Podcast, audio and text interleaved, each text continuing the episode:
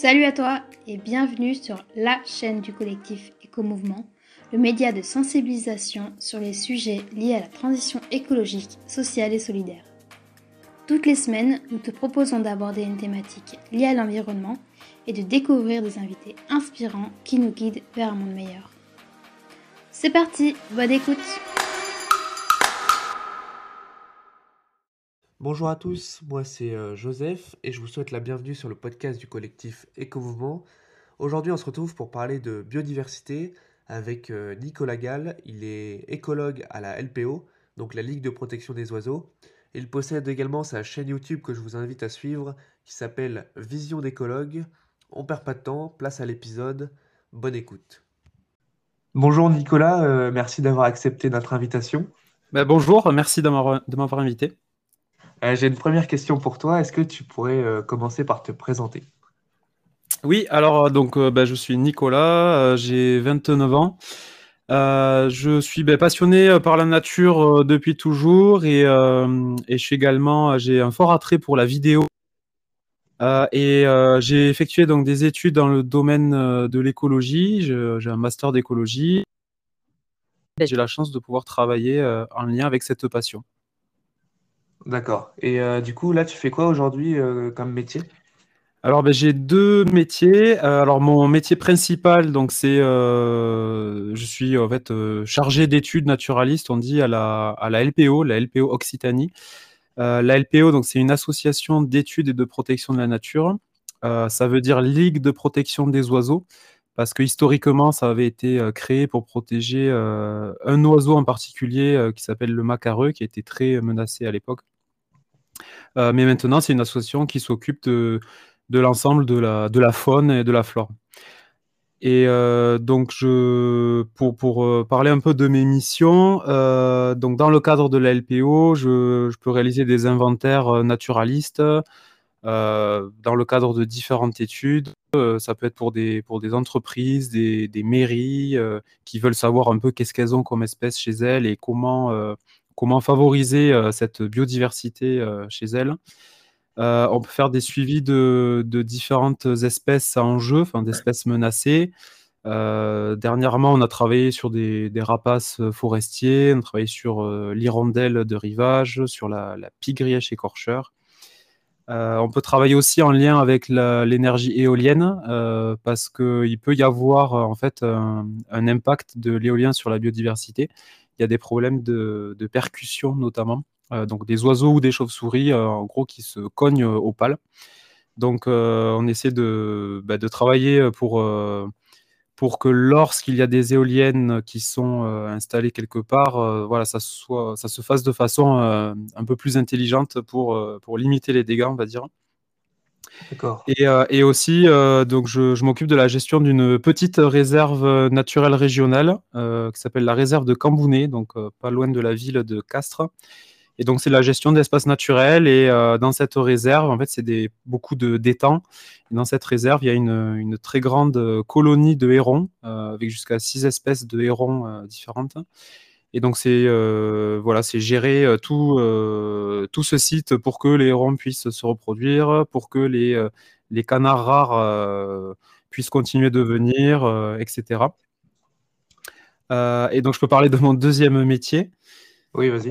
donc je fais depuis pas, pas très longtemps maintenant, enfin c'est assez récent. Et en fait je suis donc vidéaste indépendant spécialisé en écologie, donc spécialisé dans la biodiversité.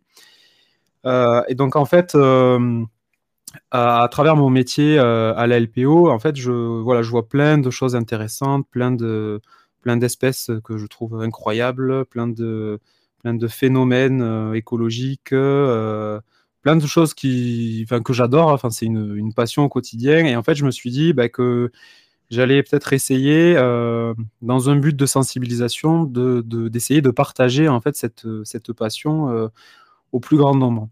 Parce qu'actuellement, bon, la, biodiversité euh, sur la planète, euh, enfin, je vous apprends rien, mais ça ça va pas fort.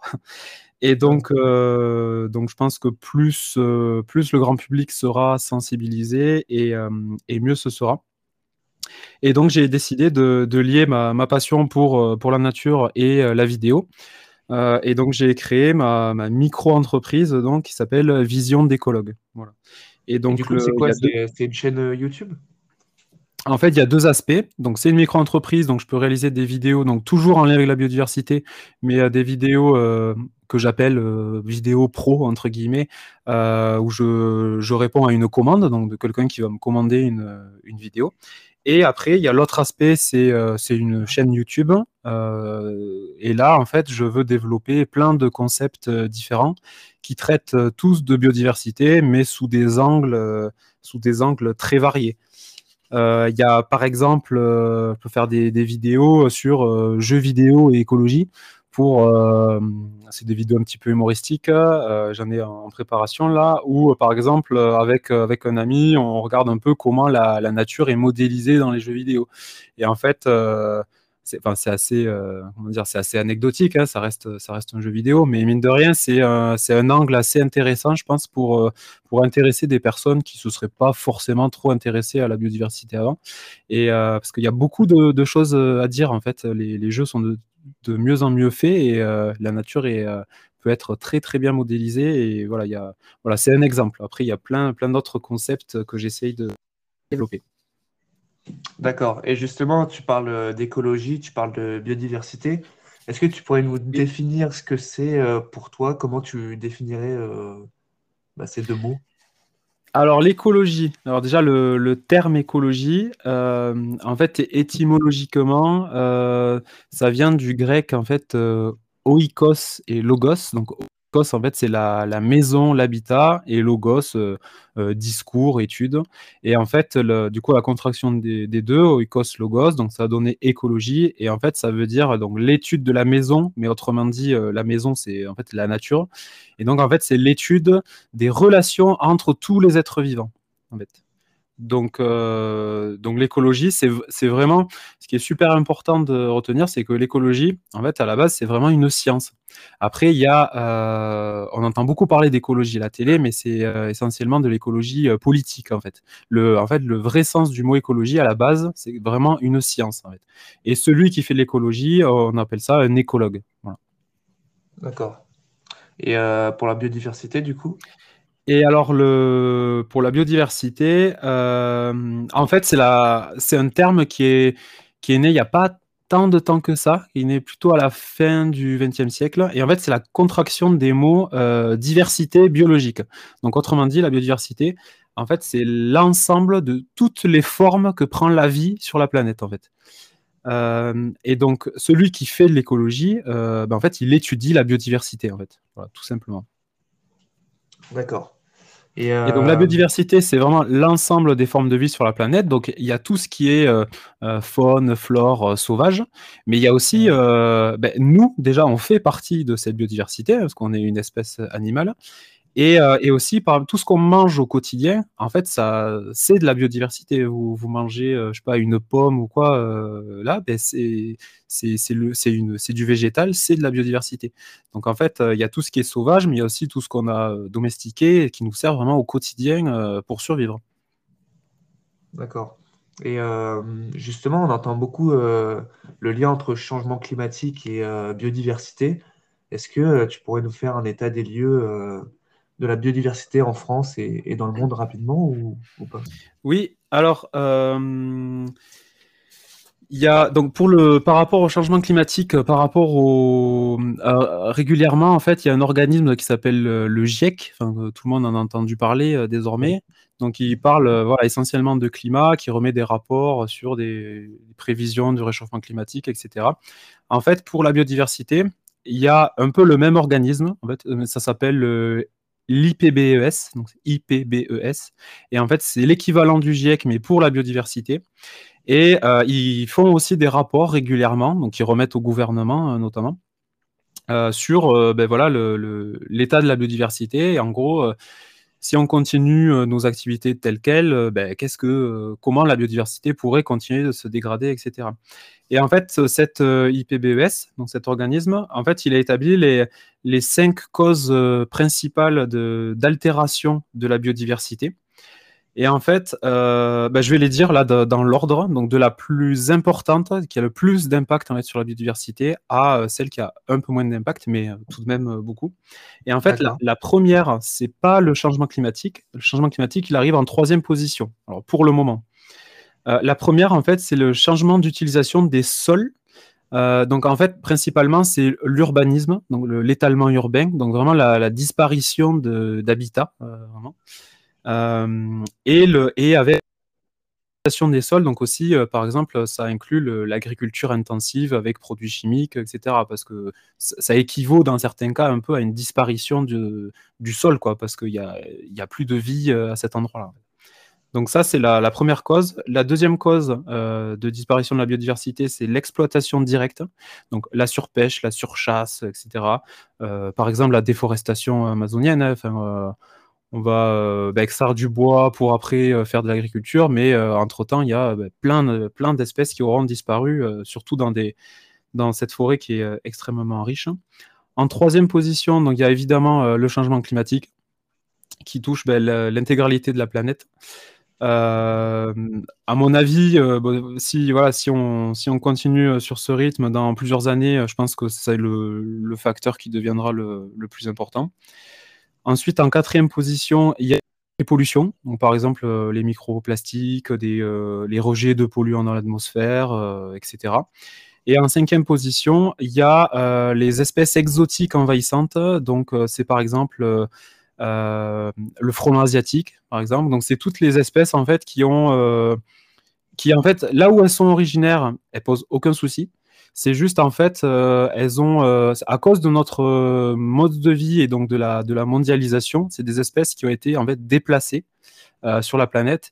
Et en fait, elles se retrouvent du coup à, sur un continent où elles ont pu se développer et où elles n'avaient pas de, de prédateurs, elles n'ont pas, pas pu être régulées en fait. Et, et c'est des espèces qui peuvent se multiplier et prendre la place de d'autres espèces autochtones en fait. Voilà.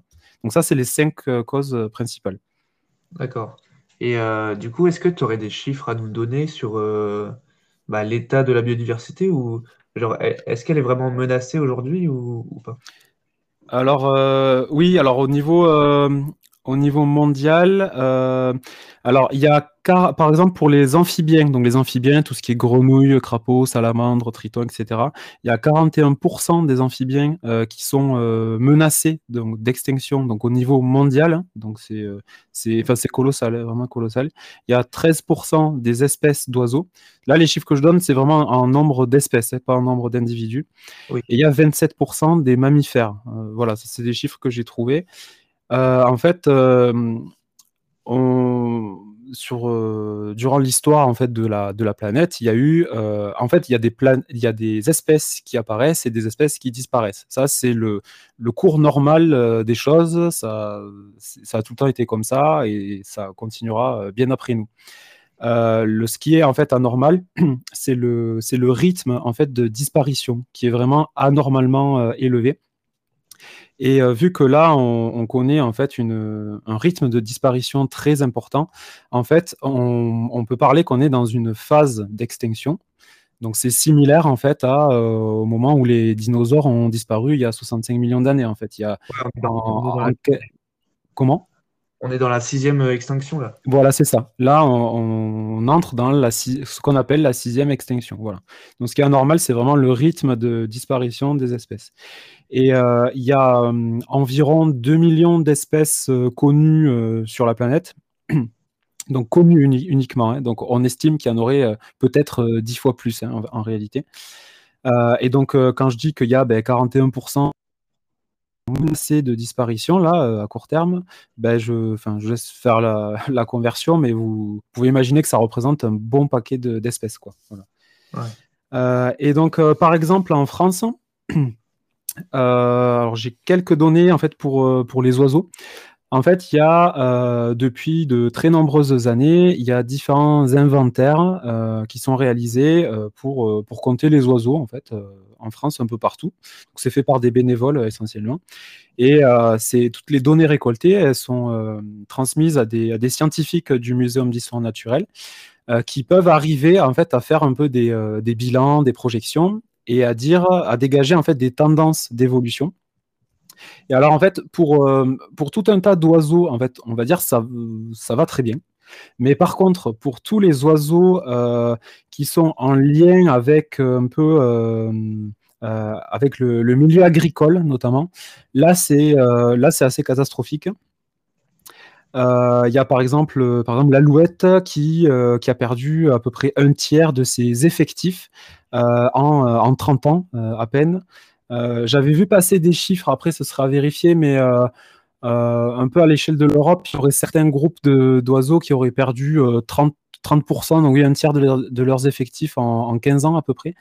Et donc ça, c'est très souvent des oiseaux qui sont en lien avec le milieu agricole, parce que ben, le, monde de l'agriculture a énormément changé en fait depuis euh, depuis 60 ans à peu près, enfin depuis la Seconde Guerre mondiale en fait.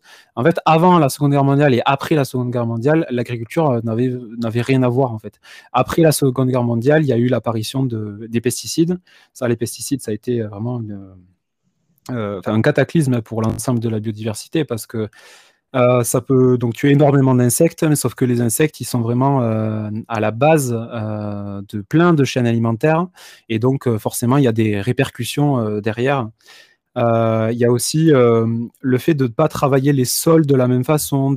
À une époque aussi, on arrachait énormément les haies. Euh, et donc on détruisait énormément d'habitats. Enfin voilà, il y a eu plein, plein de choses comme ça qui ont fait que, l'agriculture euh, moderne, intensive avec pesticides, a vraiment euh, causé de, d'énormes dégâts. Après, il faut aussi voir un peu le positif. on a Disons que maintenant on est conscient de tout ça. ça bouge quand même au niveau politique. Alors c'est, ça va jamais assez vite, mais bon, ça, ça bouge. Il y a le bio qui se développe euh, énormément. Euh, il y a aussi, sans parler du bio, il y a aussi des agriculteurs qui remettent beaucoup des haies entre les champs, qui remettent ce qu'on appelle le bocage, qui plantent des arbres, etc., qui font, qui font vraiment attention à ça. parce qu'en fait, la biodiversité, quand on, quand on l'intègre vraiment dans une, exploitation agricole, ça peut vraiment être un, un énorme atout en fait. Parce que quand on est dans un système ultra intensif avec pesticides, en fait, le but, c'est de tout contrôler, donc qu'il n'y ait pas le moindre, euh, le moindre insecte, le moindre parasite, etc. Sauf que le souci, c'est qu'après, on peut se retrouver prisonnier en fait de ce système, et dès qu'il y a une maladie qui apparaît, ben après, c'est fini parce que ça se répand partout, donc il faut utiliser encore plus de pesticides. Alors que euh, quand on a, euh, quand la biodiversité va bien dans un milieu agricole, en fait, dès qu'il y a, en gros, les les, comment dire, les parasites et les prédateurs de ces parasites sont présents en permanence. Mais en fait, dès qu'un parasite prend un peu trop de place, et eh bien là, les prédateurs des parasites vont réguler ce parasite, etc. c'est en fait, il y, a, en fait, il faut de, il y a l'expression qui dit tout pour faire un monde. Mais en fait, c'est vraiment, euh, on peut vraiment l'appliquer à la biodiversité. En fait, plus il y a d'espèces à un endroit, et plus en fait l'écosystème, l'habitat va être stable. En fait, voilà. D'accord. Et du coup. Euh que fait la LPO pour euh, lutter contre tout ça euh, Quels sont leurs moyens d'action euh, de l'association? Alors, au niveau national, il y a, par rapport à l'agriculture, il y a un programme qui s'appelle Des terres et des ailes, où en fait, alors nous, nous en Occitanie, on ne travaille pas énormément sur ça, mais ailleurs en France, en fait, c'est un programme qui incite les, les agriculteurs, en fait, à, à, appliquer des, des, solutions pour favoriser la biodiversité chez eux. Euh, donc ça peut être tout simplement euh, sur une exploitation agricole, par exemple, il n'y a, a pas tout le 100% de la surface qui est, euh, qui est exploitée. Ben, on va leur dire, ben, par exemple, sur telle zone, voilà, que vous exploitez pas, ben, en fait, laissez les, les, fleurs champêtres se développer, laissez les fleurir, comme ça, après, ça fait plus d'insectes, après, plus d'insectes, plus d'oiseaux, etc. planter des haies, évidemment. Euh, planter, euh, planter des arbres. Il y a de plus en plus ce qu'on appelle l'agroforesterie qui se développe. Donc, c'est faire des cultures un peu sous les arbres, entre des rangées d'arbres. Il y a, il y a plein d'avantages à ça. Après, dans le, dans le Tarn plus particulièrement, donc là où je travaille, euh, donc je parlais d'inventaire naturaliste tout à l'heure. en fait, on, on, rencontre pas mal de gens, donc que ce soit des, des maires, des, euh, des écoles, des entreprises, en fait, qui ont aussi des, pas mal de terrains et en fait, qui sont intéressés par la biodiversité. Donc, nous, on arrive, en fait, on leur fait un, état des lieux de ce qu'il y a chez eux et après, on leur remet un rapport et dans ce rapport, on, on leur fait ce qu'on appelle des préconisations de, gestion. Donc, on, leur explique concrètement comment rajouter de la biodiversité à tel endroit, qu'est-ce qui pourrait améliorer dans leur gestion de cet espace-là.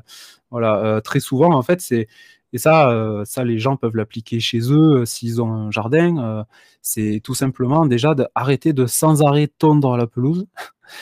déjà, on peut tout simplement garder un coin du terrain où on tombe jamais, ou alors on tombe par exemple une à deux fois par an. Comme ça, ça laisse le temps aux, plantes sauvages en fait de fleurir. Et ça, ben après, ça attire les insectes. Et si ça attire les insectes, ça attire d'autres d'autres animaux, etc. Enfin voilà. D'accord. Et pour ceux, euh, par exemple, qui nous écoutent, qui sont en appartement, euh, comment on peut remettre simplement de la biodiversité?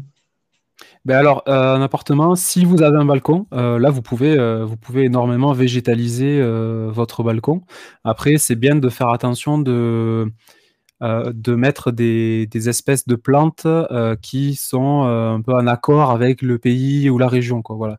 Euh, parce que faut faire attention parce que des fois certaines plantes dans les dans les jardineries chez les fleuristes euh, sont en fait des espèces euh, bah, qu'on appelle exotiques envahissantes, donc des espèces on en a parlé juste avant d'ailleurs, hein, c'est la, cinquième cause de disparition de la biodiversité. même si bon, les plantes, ça se répand un peu moins que les, que les animaux comme les frelons asiatiques par exemple. Mais il euh, faut éviter tout ce qui est euh, élante, budleia. Voilà, c'est des plantes qui sont très à la mode, euh, mais il faut vraiment les éviter parce qu'elles se, elles se répandent très très vite. Et vaut mieux privilégier en fait les espèces locales.